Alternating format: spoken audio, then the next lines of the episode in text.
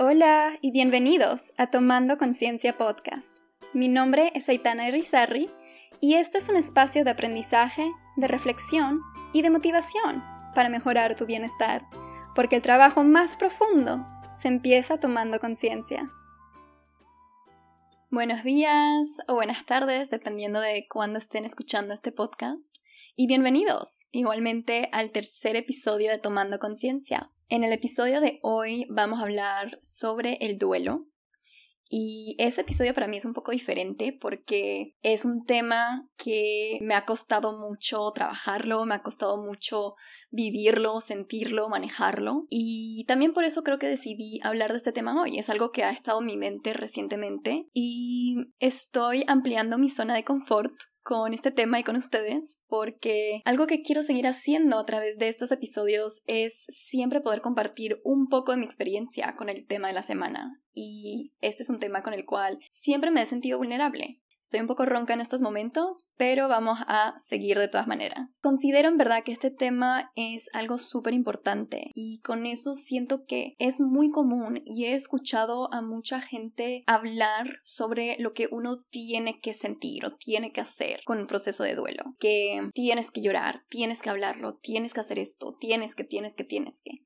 Y la verdad es que el duelo es un proceso tan único es un proceso tan personal que todo el mundo lo va a vivir de forma diferente. Y no estoy negando la importancia de sacarlo, ¿verdad? De poder compartir con otras personas, de poder desahogarse, de todos poder permitirnos expresar lo que sentimos, si es tristeza, si es enojo, si es decepción, si es culpa. Al final del día, lo que quieres en este proceso es poder procesar la pérdida y avanzar en el duelo de manera sana, de manera que te va a permitir avanzar con tu vida y hay tantas formas diferentes de hacer eso. Siento que muchas veces nos limita la imagen que tenemos de lo que debe ser vivir un duelo. Y cuando no lo hacemos de esa forma, sentimos que algo está mal con nosotros. Y bueno, en este episodio quiero que exploremos este tema, que hablemos de lo que es el duelo, de cómo se puede presentar, de cómo se puede manejar, que aclaremos también esa pregunta de ¿es normal lo que estoy sintiendo?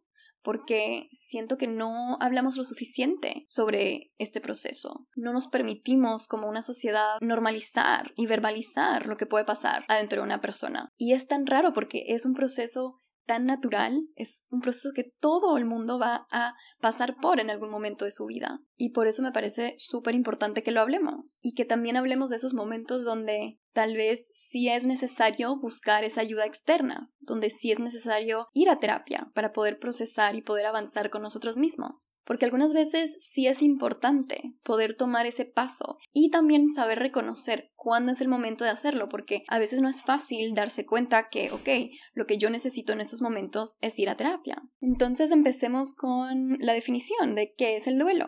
El duelo es el proceso por el cual pasas cuando pierdes algo o alguien importante en tu vida. Y el duelo lo puedes vivir de muchas maneras. Puedes pasar por un duelo cuando pierdes alguna amistad, cuando terminas alguna relación, cuando fallece una mascota, cuando pierdes algún trabajo, o cuando pierdes algún objeto que tiene mucho valor para ti, que significa mucho para ti. La verdad es que el duelo es un proceso que puedes experimentar cuando sea que pierdes algo que es verdaderamente importante para ti. Y obviamente lo más común es hablar de duelo cuando fallece un ser querido, alguien que es importante en nuestras vidas. Y yo me voy a enfocar en este último tipo de duelo en este episodio, pero la verdad es que todo lo que les voy a decir en este episodio se puede aplicar a cualquier tipo de duelo. Y de hecho, hablemos de esto un segundo porque siento que muchas veces también podemos sentir que estamos pasando por algo y también sentir que tal vez no merecemos sentir lo que estamos sintiendo en el momento. Y cuando llegan esos pensamientos, lo que hacemos es invalidar lo que sentimos, invalidar nuestro proceso natural que nos va a ayudar a sanar y nos va a ayudar a seguir adelante. Y eso pasa, por ejemplo, cuando las personas que te dicen que no, no es para tanto, cuando terminas alguna relación, o cuando atraviesas un duelo por la pérdida de un trabajo, que si ese trabajo es el trabajo que has tenido toda tu vida, es un trabajo que define parte de tu identidad, que define mucho de quién eres. Y luego tienes a personas que te dicen que ya vas a encontrar otro, no importa, no deberías sentirte así, no es para tanto. Ahí tú puedes llegar a internalizar todos esos mensajes que recibes de tu alrededor y puedes llegar a sentir culpa, sentir confusión, a sentirte vulnerable, a sentirte débil, porque te está afectando algo que para ti es importante, pero que otras personas están invalidando. Entonces, con eso sí quiero dejar claro que el duelo no solo se atraviesa cuando fallece alguien, se puede atravesar de muchas maneras diferentes. Y si es importante para ti, es válido. No dejes que otras personas te hagan sentir que tu proceso no es natural, porque sí lo es. Es importante reconocerlo. El otro día leí una metáfora sobre el duelo que me gustó mucho y quiero compartirla con ustedes. En la metáfora comparaba el duelo a una herida. Cuando te lastimas de manera importante, la herida es profunda, puedes llegar a sentir dolor, algunas veces ese dolor va a ser muy intenso, pero ese proceso es completamente normal.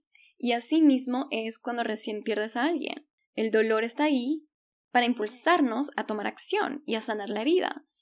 Porque imagínense, si no sintiéramos el dolor, no estaríamos tratando de sanar la herida, no estaríamos ni al tanto de que hay una herida. Y así esa misma podría empeorar hasta convertirse en algo que es mucho peor. Y también con el paso del tiempo la herida empieza a sanar lentamente, pero está sanando, y eventualmente tendrás alguna cicatriz. Y es igual con el duelo. La herida profunda que te causaba el dolor intenso ya no está, pero siempre tendrás una cicatriz que te recordará a la herida y que puede ser sensible, ¿verdad? Sensible cuando la tocas. Tal vez te puede doler un poco.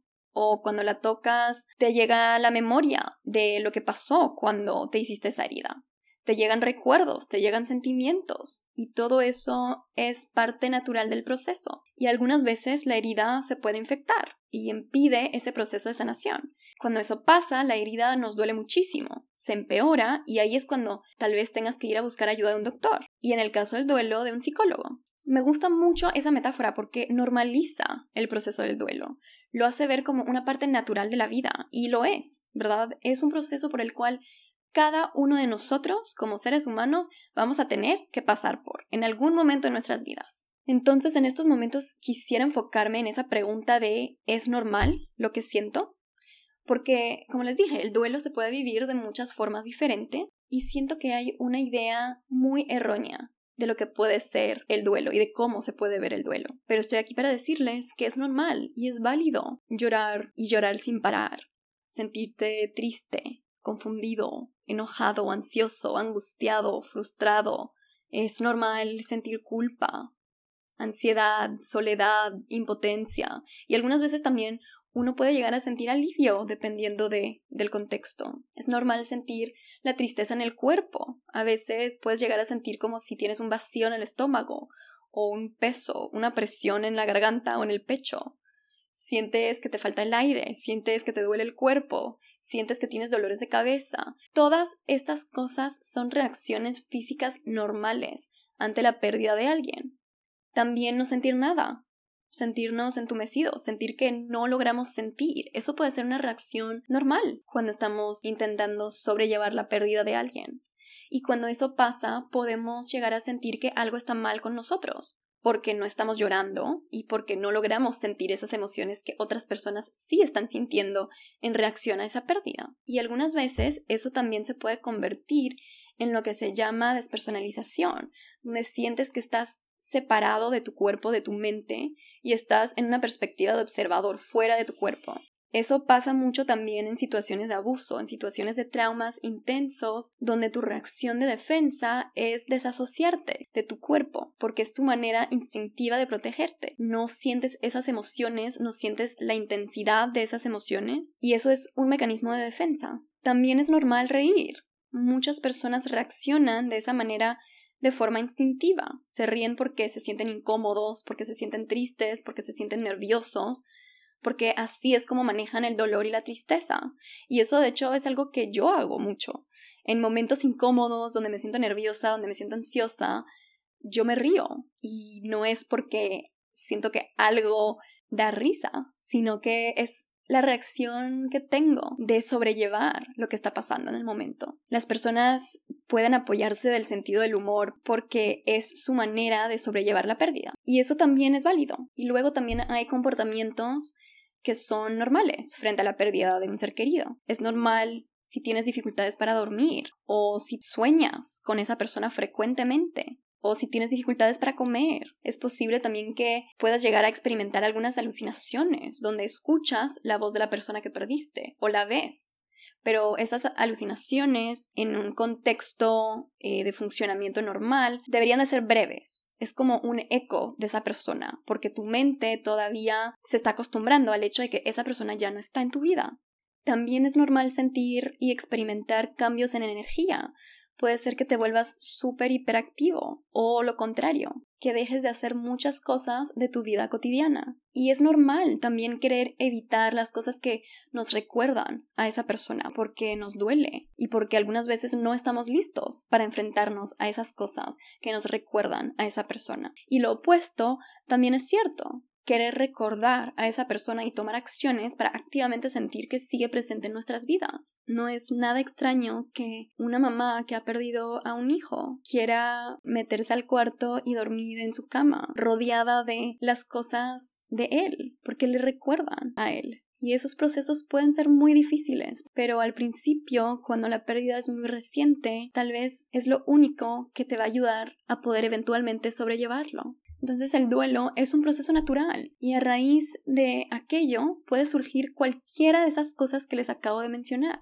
Y siento que no hablamos lo suficiente sobre cómo se ve el duelo y todo el rango de cosas que uno puede experimentar. En vez de eso nos limitamos mucho a pensar que el duelo implica, ok, me voy a sentir triste, voy a llorar y luego eventualmente voy a seguir adelante. Pero en realidad el duelo es tanto más complejo que eso, y por eso es que cada uno de nosotros lo vamos a experimentar de forma diferente. En realidad no hay dos procesos exactamente iguales, porque al final del día tu proceso va a incluir tus propios pensamientos, tus propios sentimientos, tus propios comportamientos, y esos son tuyos. Nadie se puede meter en tu mente, nadie se puede meter en tu cuerpo, nadie se puede apropiar esa reacción que te va a llegar frente a la pérdida de una persona que ha significado tanto en tu vida. Ahora que hablamos de las tantas formas en las cuales podemos experimentar el duelo, quiero que transicionemos ahora hacia la forma en la cual podemos manejarlo, porque eso es el segundo paso. Primero es entender que, ok, todo esto que estoy sintiendo es válido, es normal, es parte de mi proceso, pero luego, ok, ¿qué hago con eso? ¿Cómo lo manejo? Y mi respuesta favorita para ustedes es que hay muchas formas de hacerlo, pero creo que una de las cosas más importantes aquí para poder procesarlo es permitirte expresarlo. Y si para ti eso es ir con un psicólogo, ir con un familiar, ir con unos amigos, está bien pero quiero poner énfasis también en el hecho de que no es la única forma de expresión que existe. Y eso para mí es muy importante porque yo soy una de esas personas que le cuesta mucho desahogarse con otras personas, enseñar vulnerabilidad. Y podría ser mi mejor amiga de toda la vida que está enfrente mío, pero igualmente es algo que me cuesta. Siento incomodidad de abrirme tanto con las personas que son muy cercanas a mí porque de cierta forma sé que me estoy abriendo a ser vulnerable a que me puedan lastimar. Y obviamente eso viene también de las experiencias que yo he tenido en el pasado. Pero cuando eso pasa, si tú eres una de esas personas que también se te hace difícil abrirte con la gente que es más cercana al lado tuyo, yo he encontrado que se me hace mucho más fácil hablar con alguien que no conozco, con un extraño, alguien que no es tan cercano a mí. Por ejemplo, a mí me facilita mucho más hablar de lo que siento y de lo que estoy pasando por con mi psicólogo que con amigos. Y eso no es un reflejo de mis amigos, es un reflejo de mí, dice mucho más de mí. Y es algo que estoy trabajando, porque sí considero que es importante poder contar con el apoyo de tu entorno social. Y ahí también hay otra cosa importante, porque tú puedes buscar apoyo en tus amigos, en tu familia, sin tener que hablar de ese duelo por el cual estás pasando. No siempre se necesita hablar no siempre hay que conversar, no siempre uno está buscando consejos o está buscando que una persona le, le diga palabras perfectas o las palabras correctas, ¿no? Eh, algunas veces nada más estar con otra persona que es importante para ti. Y eso puede ser en completo silencio, pero que esa persona esté ahí, de cualquier forma en la que tú la necesites en el momento, es suficiente. Y algunas personas van a necesitar eso y otras personas van a necesitar un poco más, van a necesitar hablarlo. Y ambas formas está bien.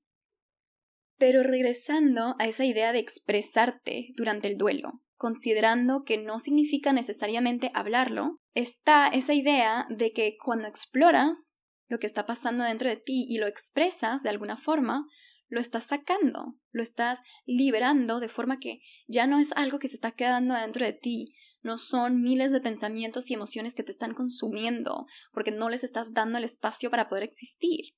Y eso es súper común. Obviamente está esa tentación de evitar lo que uno está sintiendo o lo que uno está pensando, porque duele demasiado o uno no está listo, pero eventualmente vas a tener que hacerlo. Y si para ti hablar con alguien más no es lo tuyo, lo puedes escribir. A mí me encanta escribir. Hay muchos de esos ejercicios escritos que te pueden ayudar a sacar todo eso que tienes dentro.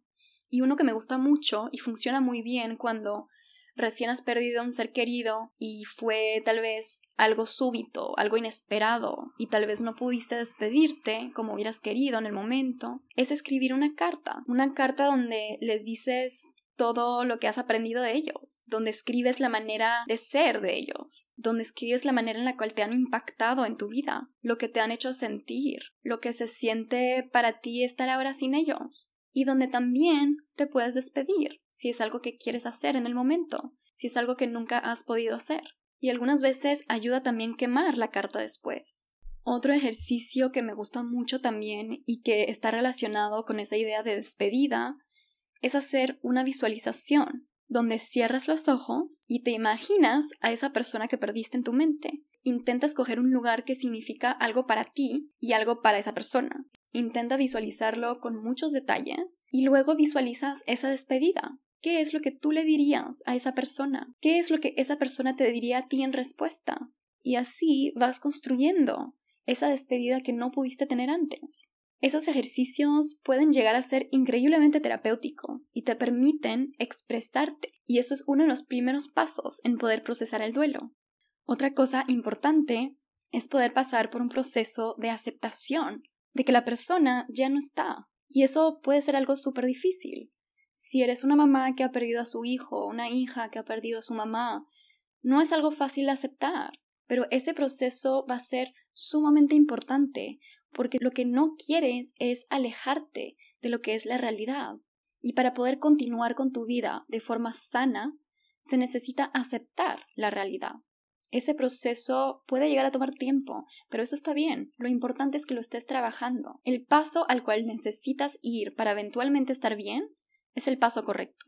En antes estaba también hablando de continuar con la vida, y quiero darle énfasis a esto porque muchas veces pasa que no avanzamos en nuestro proceso porque sentimos que seguir con nuestra vida es olvidar a esa persona que perdimos. Y eso es súper común y por eso quiero poder ofrecerles otra perspectiva, verlo de otra manera, que seguir con tu vida no significa olvidar, seguir con tu vida significa crear un espacio para esa persona, poder encontrar la forma de honrarla, de recordarla, sin que descuides de ti mismo y sin que en ese proceso te debilites a ti mismo y a tu funcionamiento. Si esa persona que perdiste era importante para ti, tú también eras importante para ella. Entonces, ¿qué hubiera querido esa persona para ti?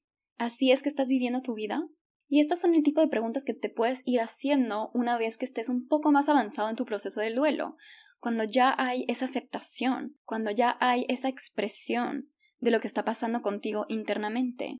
Porque lo que estás haciendo durante este proceso de duelo es encontrar la nueva forma en la cual te relacionas con el mundo, ahora que esta persona ya no está en tu vida. Obviamente la pérdida ha cambiado algunas cosas en tu vida. Entonces, ¿qué son esos cambios que necesitas tú hacer para adaptarte a esa nueva realidad? ¿Quién eres tú ahora sin esa persona? ¿Cómo te ves a ti mismo? ¿Y cómo ves el mundo de forma diferente? ¿Será que tienes que desarrollar algunas habilidades específicas ahora que esta persona ya no está en tu vida? ¿Qué nuevos roles tienes que asumir? Porque algunas veces la persona que ha fallecido cumplía algunos roles en su entorno. Y si esa persona ya no lo está haciendo, ¿será que recae en ti tomar esa responsabilidad? Y si la respuesta es sí, ¿qué tiene que pasar para que estés listo para poder hacerlo? Eso es una parte muy importante del duelo, es poder entender cómo va a cambiar la manera en la cual tú vives y interactúas con el mundo y las personas a tu alrededor ahora que esa persona ya no está porque una persona impacta el mundo alrededor de ella de muchísimas formas que a veces ni nos damos cuenta.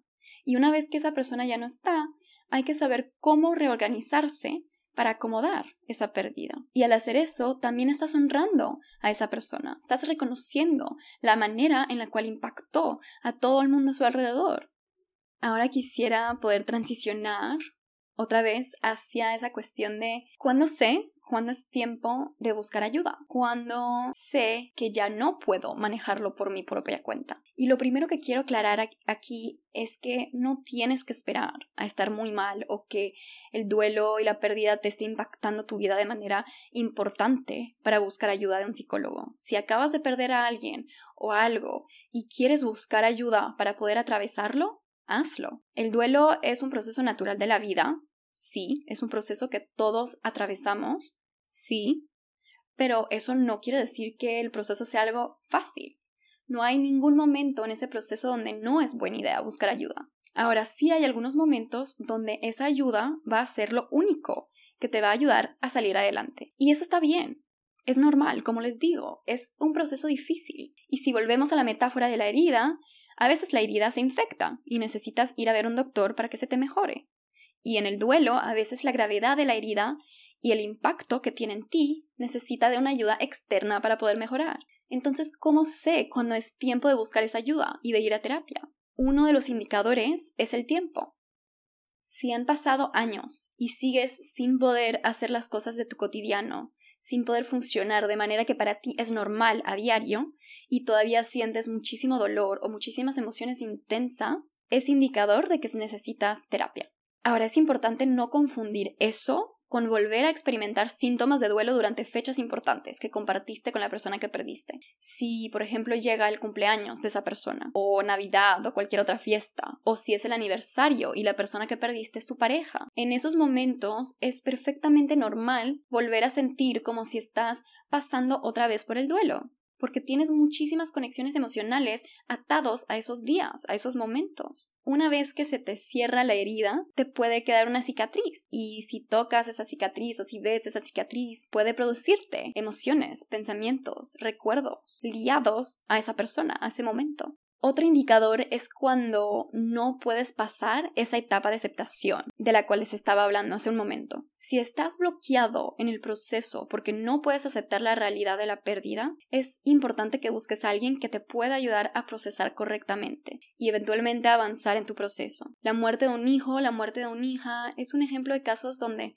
es, es difícil esa etapa y es completamente entendible, pero por eso hay esa oportunidad de buscar esa ayuda que te va a permitir seguir adelante. Y hace un rato también les hablé de despersonalización, donde te desconectas de tus emociones porque te estás desconectando de tu cuerpo, de tu mente, te ves como un observador, como desde arriba. Eso puede ser parte de tu proceso normal de duelo, pero si se vuelve algo prolongado, donde pasan semanas o meses y no logras salir de ese estado, ahí probablemente va a ser necesario buscar la ayuda de un psicólogo. En verdad, en cualquier momento donde te sientas bloqueado en el proceso del duelo, es importante que busques ayuda. Y si no la buscas con un psicólogo o un profesional de la salud mental, búscala con tu familia, búscala con tus amigos, búscala con algún grupo de apoyo o trabaja tú mismo con herramientas como los ejercicios que les comenté hace unos minutos para poder procesar la pérdida, entender cómo te está afectando, entender qué es lo que tú necesitas hacer para poder salir adelante.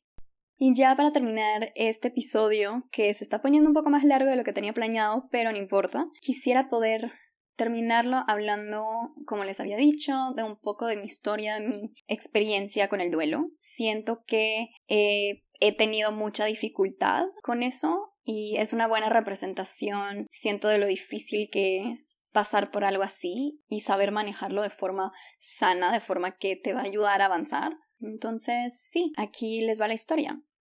Hace unos años atrás, una de mis mejores amigas falleció y de hecho es algo que ha estado en mi mente mucho últimamente y eso fue como el descadenante que me hizo querer hacer este episodio, porque yo primero lo procesé de forma muy mala, o bueno, de hecho es mejor decir que yo no lo procesé, no me permitía avanzar en ese proceso del duelo porque de cierta forma no quería olvidarla, me daba mucho miedo hacer eso. Y bueno, cuando ella falleció, yo estaba en Nueva York en la universidad, estaba haciendo mi maestría y realmente no había tenido contacto con ella en meses, no le había hablado no nos habíamos visto y después cuando yo eventualmente procesé y trabajé para entender lo que estaba pasando dentro de mí en ese momento, entendí que la razón por la cual me estaba alejando fue porque tenía miedo, no quería enfrentarme a la realidad, estaba evadiendo, estaba evadiendo la realidad de que ella no estaba bien, estaba evadiendo la realidad de que no iba a estar bien y mi pensamiento en el momento era que si yo no le hablo, si yo no la veo, entonces no puede estar mal, porque no la estoy viendo mal, no la estoy escuchando mal, entonces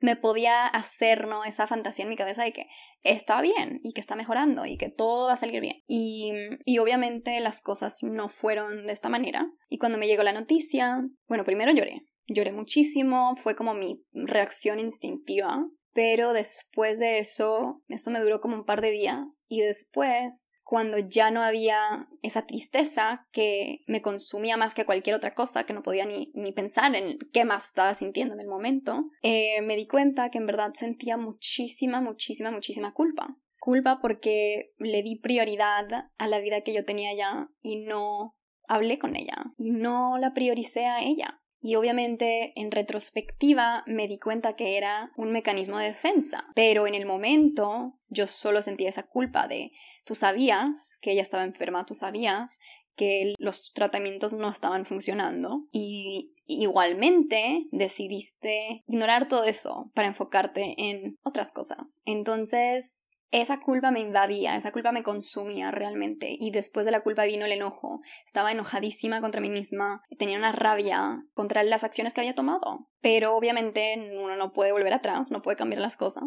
Entonces tuve que pasar por ese proceso de aceptar lo que yo había hecho, de aceptar las decisiones que yo decidí tomar en el momento. Pero me estoy adelantando porque en el momento en que su pérdida fue algo reciente, yo no lo procesé no lo procesé por meses, no lo procesé por años. Y yo me di cuenta que no lo estaba procesando porque cada vez que alguien me hablaba de ella o cada vez que yo la recordaba viendo una foto, viendo eh, un video, lo que sea que me recordaba a ella y que me hacía pensar en los momentos que tuvimos juntas, me consumía las emociones, me debilitaba por completo, no podía funcionar. O sea, la tristeza llegaba, eh, la culpa llegaba, el enojo llegaba no me dejaba vivir mi vida y no me dejaba seguir con mi diario cuando eso pasaba. Entonces ahí fue que me di cuenta, ok, no lo estoy procesando y en realidad nunca lo procesé. Y cuando finalmente, a través de ejercicios tales como yo les mencioné durante este podcast, con ayuda de un psicólogo, que pude sobrellevar esas cosas, de manera que eventualmente esas emociones no me controlaban. Pero para poder llegar a eso, tuve que hacer varias cosas. Tuve que primero aceptar la pérdida, aceptar que ella no estaba. Tuve que aceptar las decisiones que yo había tomado, responsabilizarme por, por ellas y aceptar que no puedo cambiarlas. Y también yo atravesé ese proceso donde tuve que despedirme de ella, porque no lo había podido hacer cuando ella estaba viva. Y a mí la visualización me funciona muchísimo. Escribir me funciona muchísimo. O sea, a través de ejercicios así fue que pude realmente sacar todo lo que estaba dentro de mí y llegar a un momento donde las emociones podían seguir ahí, ¿verdad? Siempre voy a sentir tristeza, siempre voy a sentir tal vez un poco de arrepentimiento de cómo manejé las cosas, porque no voy a poder regresar en el pasado. Pero esas emociones ya no son intensas, ya no son las cosas que me controlan, son parte de mí, pero no son la parte más importante, porque a través de ese proceso que me permití pasar por, ese proceso de duelo, ahora puedo hablar de ella con una sonrisa, ahora puedo recordar los buenos momentos, ahora puedo perdonarme también por no haber hecho y dicho las cosas que hubiera querido decir y hacer en el momento. Y yo creo que eso es una parte importante, es esa aceptación de lo que estás viviendo es la realidad. Y cuando tú realmente terminas aceptando eso, entonces es que estás listo para seguir adelante. Yo creo que con esta historia mi objetivo es poder también darles un consejo de lo que yo he aprendido a través de esto, ¿verdad? Y es que evadir no funciona, es la ruta fácil. Es decir, yo no quiero enfrentarme a esas, esas, emociones, yo no quiero enfrentarme a esta realidad y no lo voy a hacer. Y tal vez al principio, para poder manejarlo, para poder sobrevivir en el momento, necesitas hacer eso pero no es algo que te va a funcionar a largo plazo y te va a pasar lo mismo que me pasó, no lo vas a procesar, eventualmente se va a poner peor y esa herida nunca se va a curar, nunca se va a convertir en una cicatriz. Entonces, si les puedo dar un consejo de todo esto, es que no evaden, no evaden lo que sienten, no evaden la realidad, no evaden lo que piensan y apóyense en los recursos que existen, apóyense en otras personas, apóyense en sus habilidades de resiliencia, porque todos somos capaces de sobrellevar algo así y eventualmente todos vamos a tener que pasar por algo así, pero tienen la capacidad de poder hacerlo, todos la tenemos. Ahora sí le doy cierre a este tercer episodio de Tomando Conciencia Podcast. Muchas gracias a todos por estar aquí, muchas gracias por haber escuchado y ya saben, si tienen alguna pregunta, alguna duda o si quisieran solamente comentar sobre algo que escucharon en este podcast, me pueden escribir a mi email a ei@tomandoconciencia.com. Me pueden encontrar en redes sociales como arrobas conciencia guion abajo AEI o me pueden también encontrar en mi sitio web como tomandoconciencia.com. Soy Aitana Irizarry y esto es Tomando Conciencia Podcast. Nos vemos en el próximo episodio.